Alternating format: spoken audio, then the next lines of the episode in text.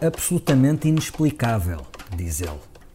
Ele é José Alberto Azaredo Lopes, ou simplesmente o Azaredo, o homem que era Ministro da Defesa quando lhe assaltaram os paióis de Tancos. Inexplicável, na opinião de Azaredo, não é o assalto nem a misteriosa devolução das armas, embora ainda esteja muito por explicar. O adjetivo também não é usado para classificar a figura que o ministro fez durante esses meses, chegando até a aventar a hipótese, lembra-se de certeza, de que no limite não tivesse acontecido assalto nenhum. Nem é tão pouco o ex-ministro a comentar o facto de a Comissão Parlamentar de Inquérito ao assalto a Tancos ter passado ao lado de quaisquer responsabilidades políticas, neste caso. Inexplicável, diz Azaredo, é o facto de Azaredo ter sido constituído arguído neste processo depois de ter dado explicações, digamos, mal explicadas. Este episódio tem o apoio da TAP Air Portugal. Dê asas ao seu negócio e ganhe dinheiro enquanto voa. Adira já ao programa da TAP para empresas em tapcorporate.com. Não será inexplicável, mas ainda está mal explicado o programa económico e fiscal do PSD. São só boas notícias, menos impostos, mais investimento, menos déficit, menos dívida pública. Por outro lado, como diria Marcos Mendes, Ora, normalmente quando as coisas são grandes em vésperas de eleições, as pessoas tendem a desconfiar, a não acreditar. Há mesmo aquele ditado popular que diz: quando a esmola é grande, o pobre desconfia. Portanto, isto tem que ser muito bem explicado.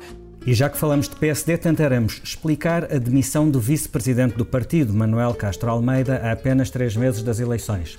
E em semana de balanço do Estado da Nação, falaremos ainda dos planos de António Costa e Mário Centeno, que prometem melhorar os serviços públicos e baixar a carga fiscal, só ainda não explicaram como. Estamos a gravar a meio da manhã de terça-feira, 9 de julho, e os explicadores de serviço nesta Comissão Política são o Miguel Santos Carrapatoso, redator de política que tem a ingrata tarefa de explicar o que se passa no PSD. Viva! O Hugo Franco, da Editoria de Sociedade, que acompanha investigações judiciárias várias e tem seguido a par e passo as reviravoltas do caso de Tancos. Bom dia. E o David Diniz, diretor adjunto do Expresso, que comigo forma a dupla residente deste podcast. Ora, viva a todos! Eu sou o Filipe Santos Costa.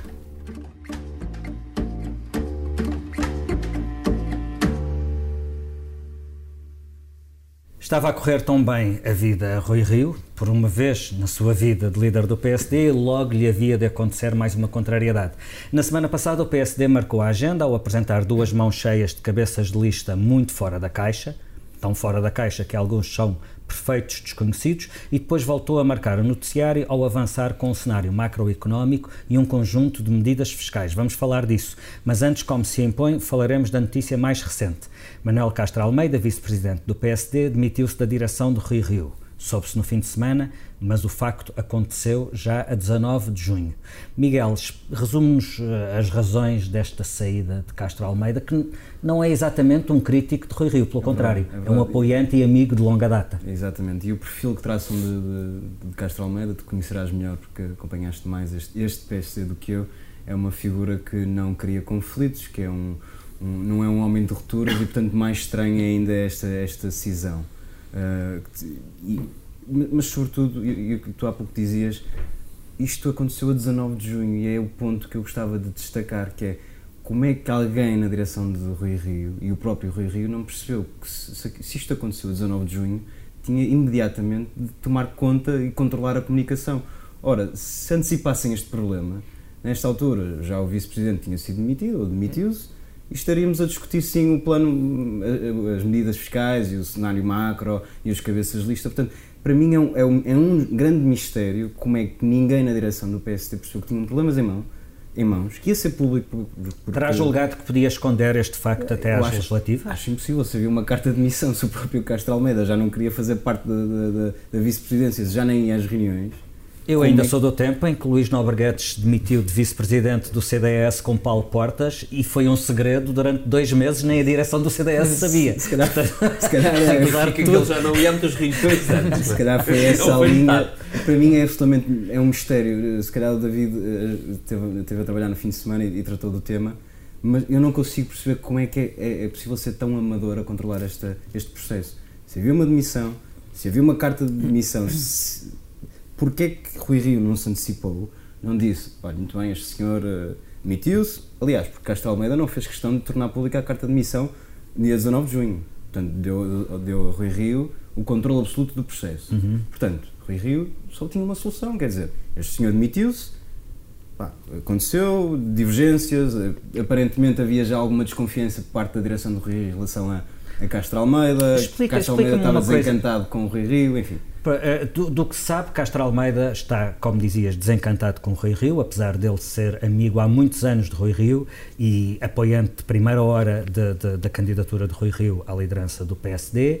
Mas, por um lado, há eh, uma divergência em relação ao rumo, à orientação política do PSD, à forma como Rio às prioridades e à forma como Rio tem feito oposição e, por outro lado, um desencanto pela forma como Rui Rio dirige o partido, eh, mantendo a direção na ignorância de boa parte das decisões, mantendo-a fora do circuito de decisão.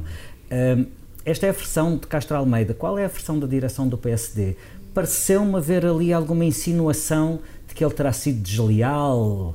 eh, portanto, Rui Rio, depois de se queixar dos, dos opositores, agora queixa-se dos apoiantes? É verdade, é, verdade é, é, que existe essa versão, não sei se é verdade, se, se isso corresponde à verdade dos factos. Há uma tese a correr na direção do, do, do Rui Rio de que Castro Almeida se aproximou ali, alguns em dezembro, de, Monte, de Luís Montenegro de Marcos Mendes, e isso te- terá eh, caído muito mal junto do núcleo do Rui Rio.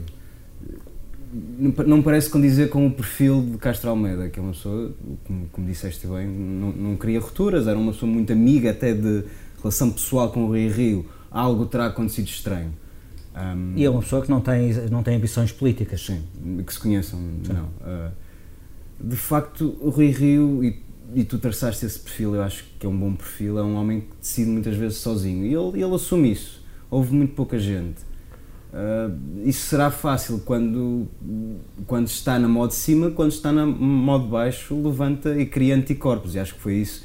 Castro Almeida não se terá sentido muito tido em conta, na opinião há, há no texto que o David escreve, fala da questão dos professores. Castro Almeida era frontalmente contra, contra a solução do- encontrada para, para, para os professores. David Justino aparentemente era a favor. Prevaleceu a tese de David Justino, terá sido uma Com os das resultados gotas, conhecidos, com os brilhantes resultados conhecidos. terá aliás. sido uma das gotas de água para Castro Almeida, presumo, mas será, terá sido isso, sobretudo. Era uma pessoa que não, que apesar da relação que tinha com, com Rui Rio e que era assumida por ambos, nunca se sentiu muito tida em conta e isso pesou na decisão, certamente. David, eh, Castro Almeida era um dos poucos vice-presidentes do PSD com alguma visibilidade pública, seja, seja no combate ao- ao- ao- na oposição ao governo. E experiência se- política, não é? E com uma experiência política, foi deputado, foi presidente de Câmara, foi membro de vários governos do PSD ahm, e agora afasta-se. Ah, ontem o, o, o Expresso tinha um um texto, o Expresso Online tinha um texto fui eu que escrevi com o título Uma direção desaparecida sem combate. É que ao menos que fosse desaparecida em combate, mas é que nem, nem, nem, nem isso existe. Quem é que sobra para dar a cara pelo PSD? Ou isto é o partido do Rui Rio, ponto final? Então é Rui Rio. Ontem, de, resto, a resposta da direção foi pôr Rui Rio na TVI, uma vez mais, no mesmo canal, acho que duas vezes seguidas, ahm, para tentar dar um salto em frente, ou seja, para tentar fugir da polémica e, e marcar com outras ideias que o PSD vai tendo. B- Deixa-me só voltar um bocadinho atrás ao ao Castro Almeida e ao, e ao clima que se está a viver dentro do próprio PSD, só para, para ficar bem claro eh, em que dificuldades aquele partido neste momento está. Ato imediato, eh, às- ao anúncio de que Rui Rio iria sair, eh, iria dar saída, ou abrir porta de saída mesmo a Castro Almeida, informação que nos foi passada de resto, como estava citado por, eh, vou citar, fontes próximas da direção do PSD, um, e, e começa uma, uma espécie de ato de desinformação ou de informação, um bocadinho conforme a perspectiva que quisermos ter, vindo do lado precisamente da direção do, do PSD, um, com, uh, disparando uma série de insinuações sobre Almeida. Uh, insinuação número um. Uh, era uma das toupeiras de Marcos Mendes, com quem tem negócios e é sócio do irmão. Número 2. Tutelou fundos estruturais e, passado um mês de ter saído, trabalhava a arranjar fundos para as câmaras e privados. 3. como estava a correr bem ao PSD, resolve montar isto para que o amigo comente na SIC. O amigo era Marcos Mendes. Eu, eu não, não- obviamente não vou identificar a fonte, pouco importa, mas é importante perceber-se, porque eu imagino que as pessoas não, não transmitam informações para elas não serem usadas e, portanto, para que se perceba neste momento, há uma, uma espécie de clima de perseguição absoluta a Castro Almeida, que foi até agora, ou melhor, em rigor, ainda é, hoje, a esta data, vice-presidente do PSD. Um, e, eu, e, a pergunta que eu, que eu me fiz quando, quando comecei a receber este tipo de informações foi: mas então, por alma de quem é que Rui Rio mantinha Castro Almeida na sua direção durante uh, ano e meio? Uhum. Porque, quer dizer, se é verdade. E nada disso, não, é, novi não... e nada disso é novidade. Quando não. Rui Rio o convidou para ser vice-presidente, já, já, Castro Almeida era amigo de Marcos, Marcos Mendes, Mendes há anos, já Castro Almeida tinha os negócios que tem, já Castro Almeida era irmão de quem é. Não são propriamente escondidos esses dados, até porque, quer dizer, Castro Almeida saiu da política, portanto, imagino que tenha que fazer alguma coisa para ganhar a vida. Um, uh, e... Sendo que deixa-me fixar-me fixar no terceiro ponto, que é factualmente errado. Porque se é Castro, Almeida, Castro Almeida apresentou a carta de missão a 19 de junho, não foi ele que controlou o processo de comunicação, não, não foi o Castro Almeida que quis complicar este fim de semana a Rui Rio. Exatamente, mas esse ponto, é, esse ponto é decisivo, porque desde o início, desde que sai uma notícia, a notícia no público, que sai no domingo, é que espoleta todo o resto da informação, que nós próprios, Expresso, no, durante o próprio domingo, fomos aprofundando e desenvolvendo até ela ganhar a dimensão pública que, que acabou por ganhar. Um, a, a, reação da direção do PSD é lá estão eles, eles, os inimigos internos, a estragar-nos o caminho. Esta semana tinha corrido tão bem. Bem, para já, enfim, esta semana correu-nos correu tão bem, é, é razoavelmente contestável, já lá vamos, perspectiva. Já lá vamos, sim. Segundo, um, francamente, eu não consigo entender como é que Uh, se, há uma, se há uma desconfiança tão grande à partida sobre alguém que é um membro da direção, que é vice-presidente do partido, não é sequer, quer dizer, um conselheiro nacional, um vogal da Comissão, uh, da comissão Política, não, vice-presidente escolhido por Rui Rio, que N vezes, quando havia problemas ou quando era preciso comunicar alguma coisa, era dos poucos, como tu dizias, colocado na frontline, portanto, na linha da frente para reagir em, em nome da direção, como é que ninguém fez nada relativamente a Castro Almeida antes. E é, e deixam para, em cima da campanha, a menos de três meses das eleições legislativas, que, exploda, que exploda a bomba. E ah, o crime de Castro para... Almeida, tanto quanto se percebe, é pensar é diferente do Rui Rio. É discordar. É, é, é discordar. Quer dizer, para, para a direção, aparentemente, há um outro crime, que é o de ter sido um infiltrado. E esta é verdadeiramente a, questão para a direção. É que Castro Almeida era, desde o princípio, um infiltrado. Imagino que seja, para a direção do PSD, aquela fonte que eles procuravam para as notícias desagradáveis sobre o que se passava na Comissão Política. Bem, eu diria bem-vindos à democracia. Porque, quer dizer, eu não me lembro de direção nenhuma, de governo nenhum, de, de nada, onde não se tenham publicado notícias sobre discordâncias dentro do governo. Bem, neste, ou, ou de uma direção partidária. Neste governo em particular, há é notícias sobre discordâncias internas, aulas alternativas, uh, caminhos diferentes. Uh, o problema é que, francamente, Rui Rio não consegue conviver com isso. E, e não conseguindo conviver com isso, o que me parece conseguir ler-se destas notícias é não conseguindo conviver com isso, ele fechou ainda mais a Comissão Permanente, a Comissão Política, a discussão política. E, portanto, sim, a coisa aparentemente tornou-se uma espécie de discussão unipessoal, não é? Que é, ok, vocês até podem discutir quem decide sou eu, e, mas agora não, terá, agora não terá sequer alguém que o contrarie nessas discussões. Não, pois quer dizer, até porque a escolha do sucessor aparenta ser uma escolha simpática para mais uma pessoa que não pode ir à Comissão Permanente. Claro, é alguém que está nos Açores, está nos Açores e que, e que não tem peso político nacional nenhum. Ou, ou, ou, dificilmente conseguirá estar presente nas discussões. É? Muito bem, mas não, não nos vamos concentrar só nas pessoas, vamos falar de políticas públicas. Miguel, o que é que nos diz o cenário macroeconómico apresentado por Rui Rio na semana passada? Eu não vou, eu prefiro não entrar em, em, grande detalhe técnico, porque acho que há gente muito mais capacitada do que eu para, para falar sobre números e economia. Nós, na sexta-feira, quando começamos a tratar o tema, quando tivemos acesso às medidas fiscais, uh, dissemos o óbvio, que é isto agrada a, a, toda a gente. Eu acho que não há ninguém no país que seja contra, contra estas propostas do Rui Rio, quer dizer, uh, baixar a carga fiscal, baixar uh, aumentar o investimento aumentar público. o investimento público, baixar o déficit, baixar a dívida pública. Eu acho que não há ninguém que diga, não, sou frontalmente contra isto, isto é um péssimo caminho. Agora, a questão é que há muitas perguntas por responder e já houve muitas oportunidades e essas respostas não foram dadas. E não ontem tivemos Rui Rio na TVI e às tantas perguntam-lhe, ok, mas como é que vai controlar a despesa corrente primária? Vai cortar salários? Vai reduzir o número de trabalhadores? Ah, vou ser mais eficiente que os outros. E não, não, há, não há desenvolvimento, não passa de... Como é que se é mais eficiente? Eu acho, não faltam ex-líderes do PSD e do PS que prometeram ser mais eficientes. A avaliar pela seu... condução dos trabalhos no PSD está a ser de uma eficiência. não, e, e, sobretudo isto parece o velho, o velho mito do corte nas gorduras do Estado. Estado. Exatamente. Uh, andamos assim há 20 anos a ouvir falar no corte eu das gorduras é do Estado agenda... e quando lá chegam não há assim tanta gordura eu para Eu acho que é uma agenda uh, por trás disto, e estou a dizer, é um achismo, é, porque não, não houve ninguém a assumir isto nem em off nem em on, que é não vão, haver, não vão existir aumentos na função pública, não vão existir aumentos no número de trabalhadores, é para manter, no limite é para otimizar. E, estou a usar, estou e os professores as... também poderão meter a violinha no saco, porque os 9 anos, 4 meses e não sei não quantos dias já, já eram. Já eram. E o que me surpreende mais é que eu acho que se a agenda fosse assumida, se esta agenda existir e se fosse assumida, era capaz de ganhar votos. Era capaz de colar na opinião pública o que se viu, nós temos tido, feito sondagens, por exemplo, em relação aos professores, nós tínhamos opinião pública muito sensível à questão de não podemos aumentar a despesa, não podemos caminhar outra vez para aquilo que tínhamos antes e que nos levou até este ponto. Portanto, se existir esta agenda, eu não percebo como é que o PSD não a assume, porque eu acho que vai colher votos junto do seu eleitorado. Eu tenho uma resposta, uma possibilidade de resposta para isso. David, mas uh, respondes, uh, como sempre, eu faço a pergunta e tu respondes o que quiseres. uh, o PSD mostra-se mais otimista do que o programa de estabilidade apresentado pelo governo em abril, e a minha pergunta é se este não será o melhor elogio que um partido da oposição pode fazer a um governo. Ah, é que o, o ponto da situação é tal que até é mais otimista do que o próprio governo isso sobre é, a evolução da economia. É chato, porque eu ia dizer exatamente isso. Ah, bom. Portanto, é assim. Então, obrigado. Eu tenho duas Passamos ao tema seguinte. duas conclusões muito rápidas. A primeira é que aquele cenário macroeconómico, no melhor, no melhor dos cenários, Uh, significa uma espécie de rendição ao modelo económico de Mário Centeno desenhado há quatro anos.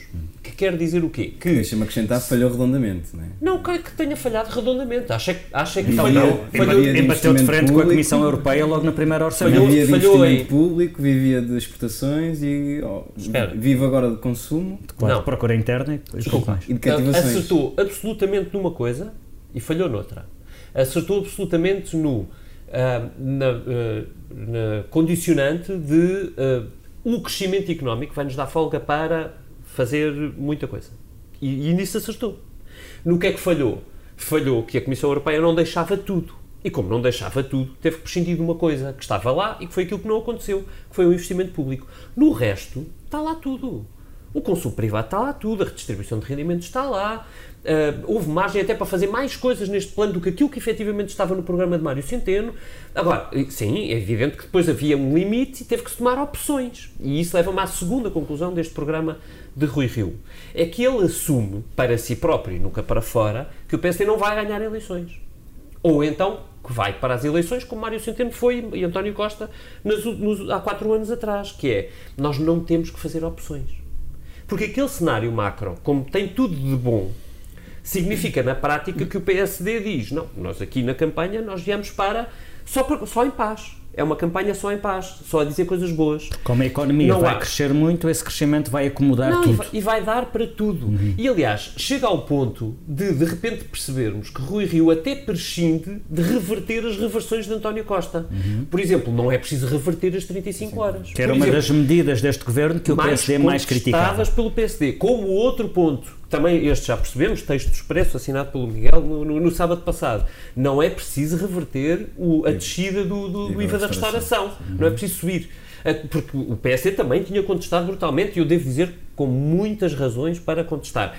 E o PSD abdicou disso. Portanto, Uh, este é um, é um, programa macro e um, um, conjunto de medidas fiscais. Veremos o que é que depois o PSD diz sobre a questão de, de, de gestão do dinheiro da administração pública, portanto, os, gastos, os célebres gastos com pessoal, para perceber se a minha tese comprova ou não. Aquilo que me dá a sensação é que o PSD está no programa País das Maravilhas. E com isto entramos no segundo tema, o primeiro já vai bastante longo.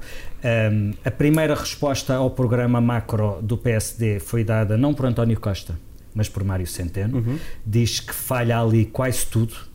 Um, a primeira pergunta que eu te coloco, David, é um, curiosa escolha. Não é, não é o primeiro-ministro a responder ao líder da oposição, mas o ministro das Finanças. Eu só tenho pena de não ter sido no Expresso. mas isto significa que António Costa quererá desgraduar o seu, o seu oponente ou que Centeno está tão graduado que pode protagonizar ele o combate com, com o candidato da oposição a primeiro-ministro? Que boa pergunta, eu não tenho uma resposta para te dar.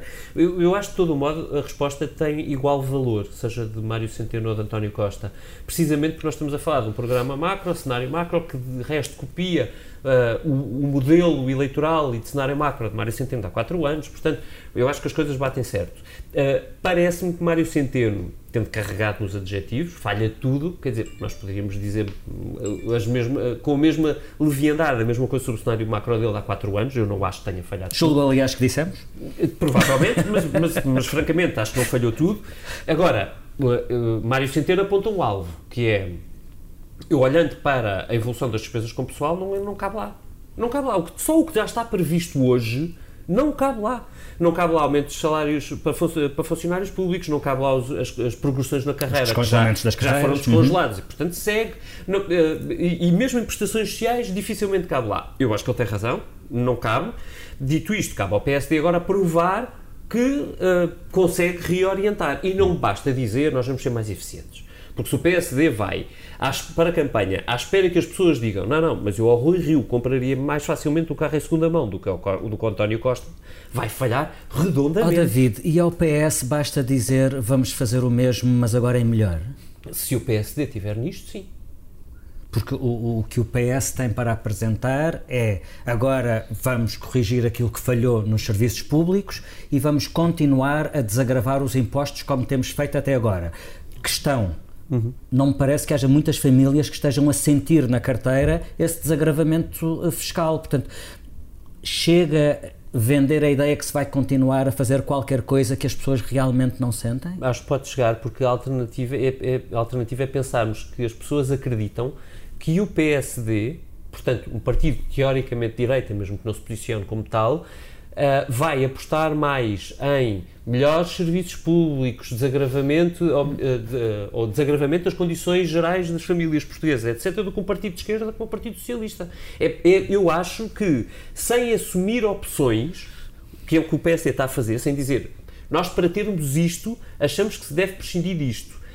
O PSD não ganha credibilidade para que as suas propostas tenham aderência à realidade. Miguel. Eu acho que o, que o David tem um ponto, que é o, o, a grande vantagem do Rui Rio foi sempre a fama ou, e algum proveito do homem das contas certas, que conseguiu no Porto, embora, com, curiosamente, foi com cortes na despesa de, de, de corrente. Uh, fundamentalmente.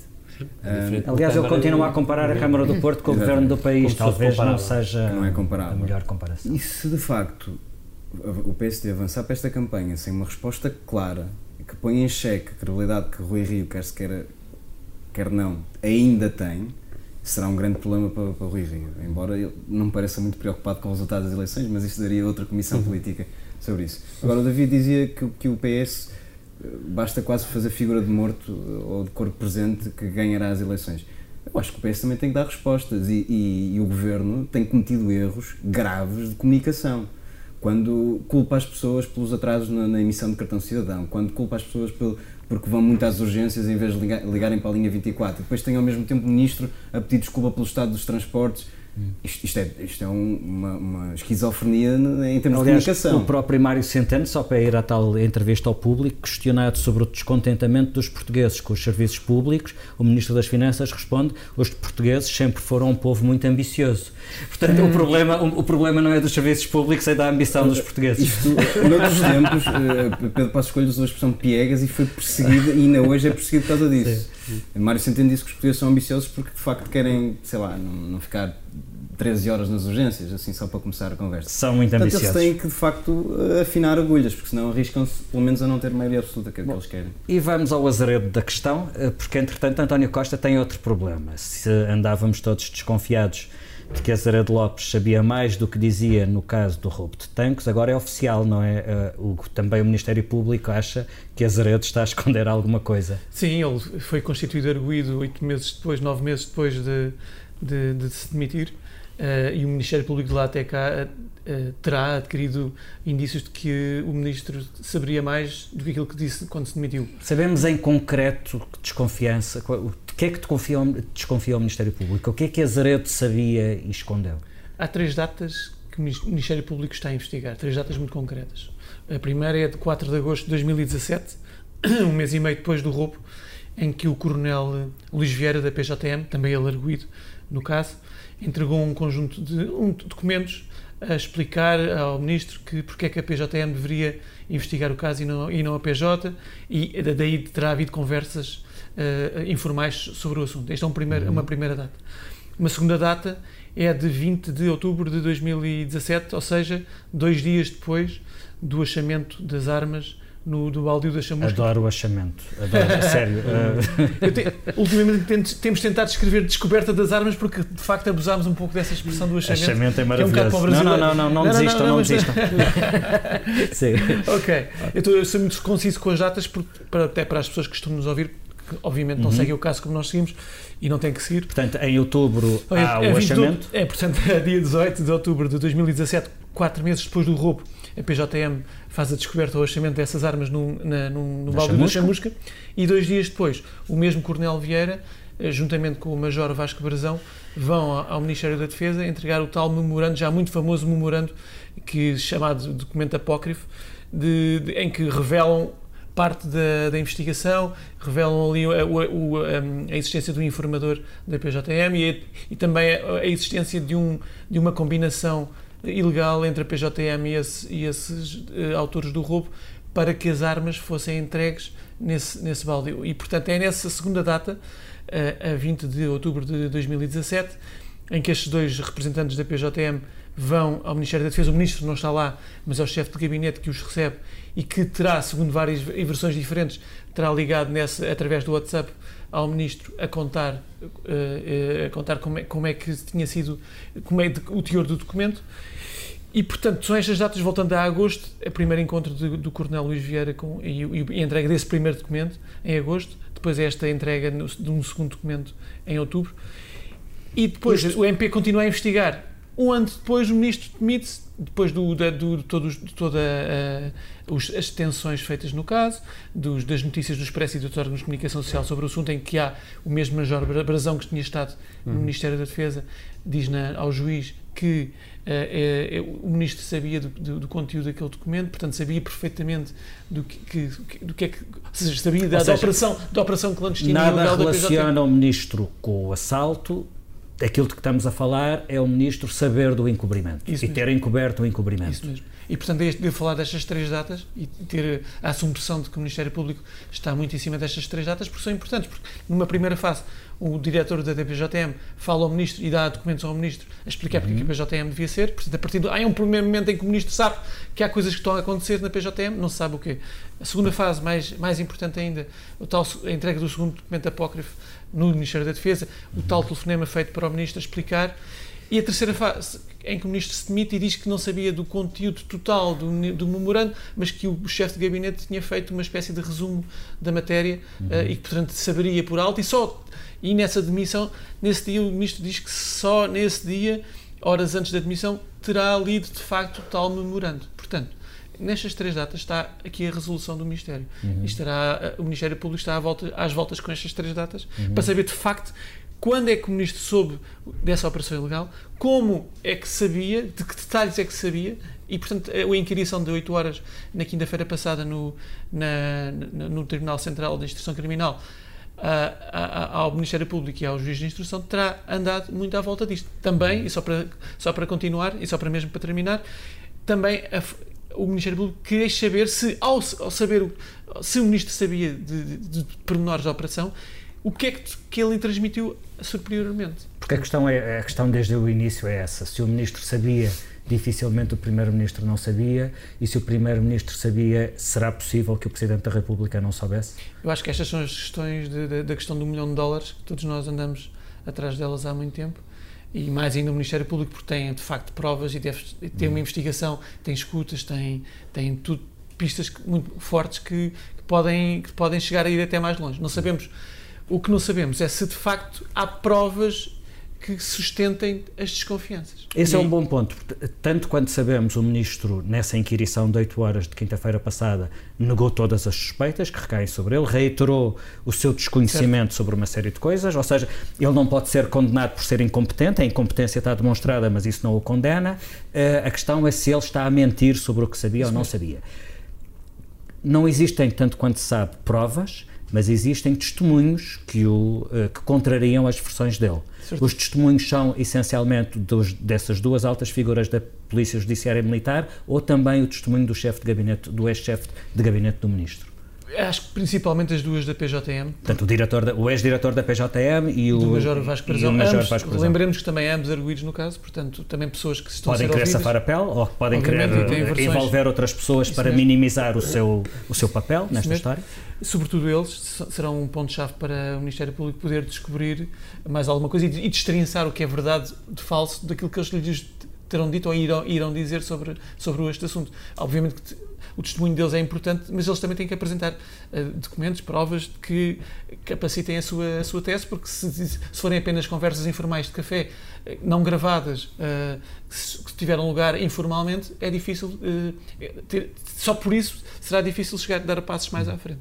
Depois, em relação ao chefe de gabinete, aí já não acredito que passe por aí, o testemunho do chefe de gabinete é muito, é muito, hum, como é que eu ia dizer, ele segue muito a linha do, do, do, do militar que, que é fiel à pessoa que serviu e, portanto, é uma pessoa que o Ministério Público, não, não acredito eu, não irá extrair de, dali algum tipo de índice de culpabilidade em relação ao Ministro, porque acredito Tanto que o chefe de gabinete... Sabe, o ex-chefe de gabinete tem confirmado a versão do Ministro. Tem, tem confirmado a versão do Ministro e até na Comissão Parlamentar de Inquérito eh, terá dito coisas que eh, ele deixou frase ali em aberto do género se o Ministro da Defesa não, disse que não sabia de todo o documento, eu acredito no Ministro da Defesa, ou seja, é uma frase de alguém que está a dizer eu, terá, eu terei uma outra versão da história, mas não, é, não, não será a mim que me compete dizer. David, António Costa e Marcelo no meio disto.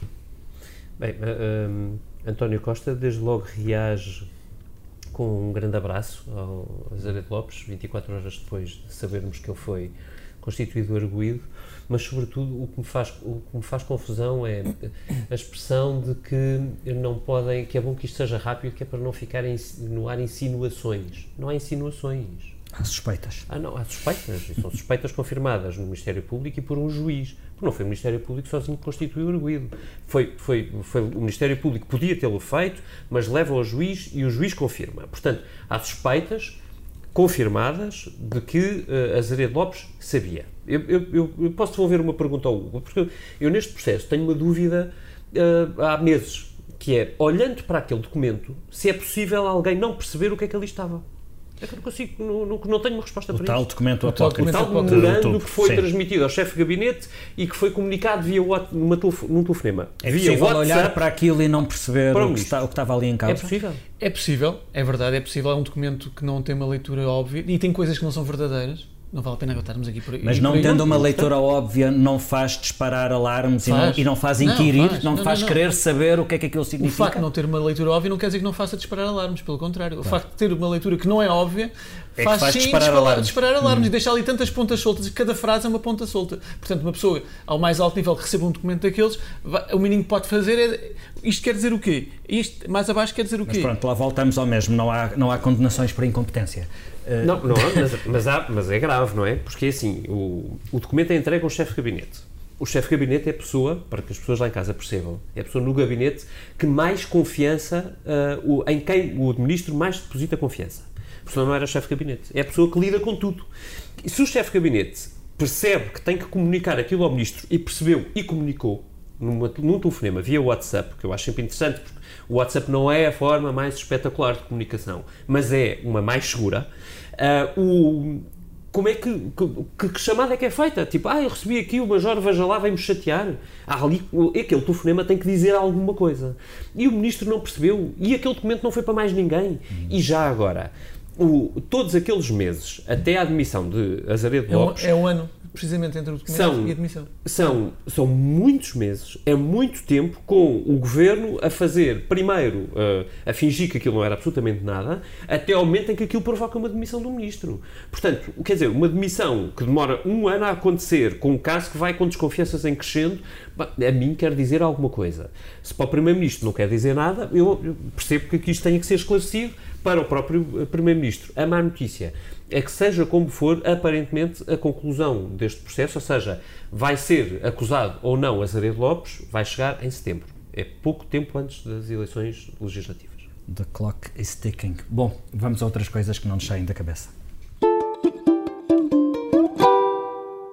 Bom, a mim não me sai da cabeça um, um, um colóquio a que fui há uma semana, um, um, colóquio sobre escrita criativa com o Michael Cunningham na Fundação Luso-Americana para o Desenvolvimento. O Cunningham, uh, para quem não esteja a identificar de imediato, é um romancista norte-americano que escreveu, nomeadamente, As Horas, e só por esse livro ele já é um dos grandes, e tem estado numa residência artística em Cascais. E às tantas, um, ele falava sobre o momento de ouro que se vive na escrita televisiva. Eh, ele, aliás, disse numa entrevista que a ficção televisiva está para nós como o romance estava para as pessoas do século XIX. Isto vindo de um romancista com o estatuto que ele tem. E depois foi interessante porque uma pessoa do público perguntou-lhe: então, mas ver séries de televisão, com isso não estamos a roubar tempo a algo mais importante que é a leitura? E ele respondeu: se está a tirar tempo de leitura, está a dar algo de volta que eu não acho que seja necessariamente menos valioso. E vemos isso todos os dias com a atual escrita de ficção televisiva é extraordinária. Ontem acabei de ver a primeira temporada do Big Little Lies e lembrei-me do que tinha ouvido o Michael Cunningham dizer e foi confortável uh, ouvi-lo a validar uh, esta nossa percepção da qualidade da escrita para televisão que é só outro meio de contar grandes histórias e bem escritas. E tu, por falar em escrita, Miguel, uh, o que é que não te sai da cabeça? É verdade, eu não trago um romance, trago um romancista que, neste caso, ou melhor, toda a vida quis ser conhecido como jornalista. É um, é um livro recente do, do, Gabriel Garcia Marques, O Escândalo do, do Século. São, é, um, é um conjunto de 50 textos jornalísticos e que representam a, a, o percurso jornalístico de, de, Gabriel Garcia Marques, Gabo. E tem aqui uma. O livro é, é muito bom, é, tem pequenos, pequenas crónicas, pequenos textos, mas todos deliciosos, de uma forma incrível de, de, contar histórias. E tem aqui uma passagem que eu achei muito curiosa e acho que nos diz muito a, a nós que estamos aqui, que somos jornalistas e que ainda gostamos do que fazemos, que é o jornalismo é a profissão que mais se parece com o pugilismo, com a vantagem de que a máquina ganha sempre e a desvantagem de que não nos é permitido atirar a toalha ao chão. Acho que é uma coisa que nos faz pensar muito. Muito bem, vamos pensar nisso. Hugo, o que é que não te sai da cabeça esta semana? A mim não pugilismo sai da cabeça, também? Também bastante pugilismo, do, do, pior, do pior nível, com muito sangue. A mim não me sai da cabeça, nem acredito que a muitos portugueses também não, o texto da, da historiadora Maria de Fátima Bonifácio, no, no público, um artigo da opinião que tem causado muita polémica e não é por acaso, ela faz considerações aqui que são racistas, não há outra palavra para dizer, são racistas. Ela há duas frases aqui que são que não saem da cabeça. E quando ela diz, por exemplo, os ciganos são inassimiláveis. E a segunda, os africanos e afrodescendentes odeiam ciganos, detestam os brancos sem rodeios. Portanto, já ela, como sabemos, adora africanos e ciganos, percebeu-se pelo texto. Portanto, isto é, quer dizer, não há desculpas, não sei o que é que, pronto, uma historiadora que é um, com, com de renome, não é, não é uma pessoa, não é uma pessoa qualquer, ela cita aqui sociólogos, é uma pessoa que tem, tem, tem obra, portanto, acho estranho, ela vem, vem, vem tudo a reboque da, do certo politicamente correto que ela, que ela que vem do PS em relação às cotas. Em todo caso, a defesa dela e os argumentos dela são muito baixos. Não, e quem não tenha lido o texto, infelizmente ainda pode lê-lo, porque infelizmente, apesar do público ter admitido que foi um erro de avaliação ter publicado esse texto, ele continua disponível no online é do público. David, e a ti, o que é que não te sai da cabeça? Pois, eu, eu podia ter escrito o texto da Maria de Fátima Bonifácio, sobre ele só queria recomendar a leitura de um outro texto, num outro jornal, que é do Ferreira Fernandes, precisamente respondendo à Maria de Fátima Bonifácio, chama-se Racismo, Fátima Bonifácio e o Público, e sobre este assunto eu não digo mais nada, faço minhas as palavras do Ferreira Fernandes. Relativamente ao que a mim não me sai da cabeça, não me sai da cabeça uma frase uh, do presidente Bolsonaro uh, uh, a propósito da morte do extraordinário João Gilberto. A resposta dele aos jornalistas, depois de muita insistência sobre um comentário seu, por curto que fosse, à morte deste enorme ícone da música brasileira, aliás, diz, melhor dizendo, da música do mundo, foi: era um tipo conhecido, está ok? E a mim, que o João Gilberto preencheu tantos dias, tantas noites, o maior artista de sempre, disse o Caetano Veloso, talvez não sem o excesso que a amizade tão bem, uh, que a amizade tão bem dá colorido, a mim só me uh, lembra aquela magnífica frase, dentre tantas que ele uh, nos trouxe, que nos inventou, que nos cantou, vai minha tristeza e diz, diz a ele que sem ele não pode ser. E só por ser o João Gilberto, e uma vez sem exemplo, vamos acabar com uma música realmente boa. A edição multimédia da Comissão Política é do José Sedevino Pinto, a ilustração é do Tiago Pereira Santos. Voltamos para a semana. Vai minha tristeza e diz a ela que sem ela não pode ser. Diz-lhe numa prece que ela regresse, porque eu não posso mais sofrer. Chega de saudade, a realidade é que sem ela não há paz, não há beleza, é só tristeza e a melancolia que não sai de mim, não sai de mim.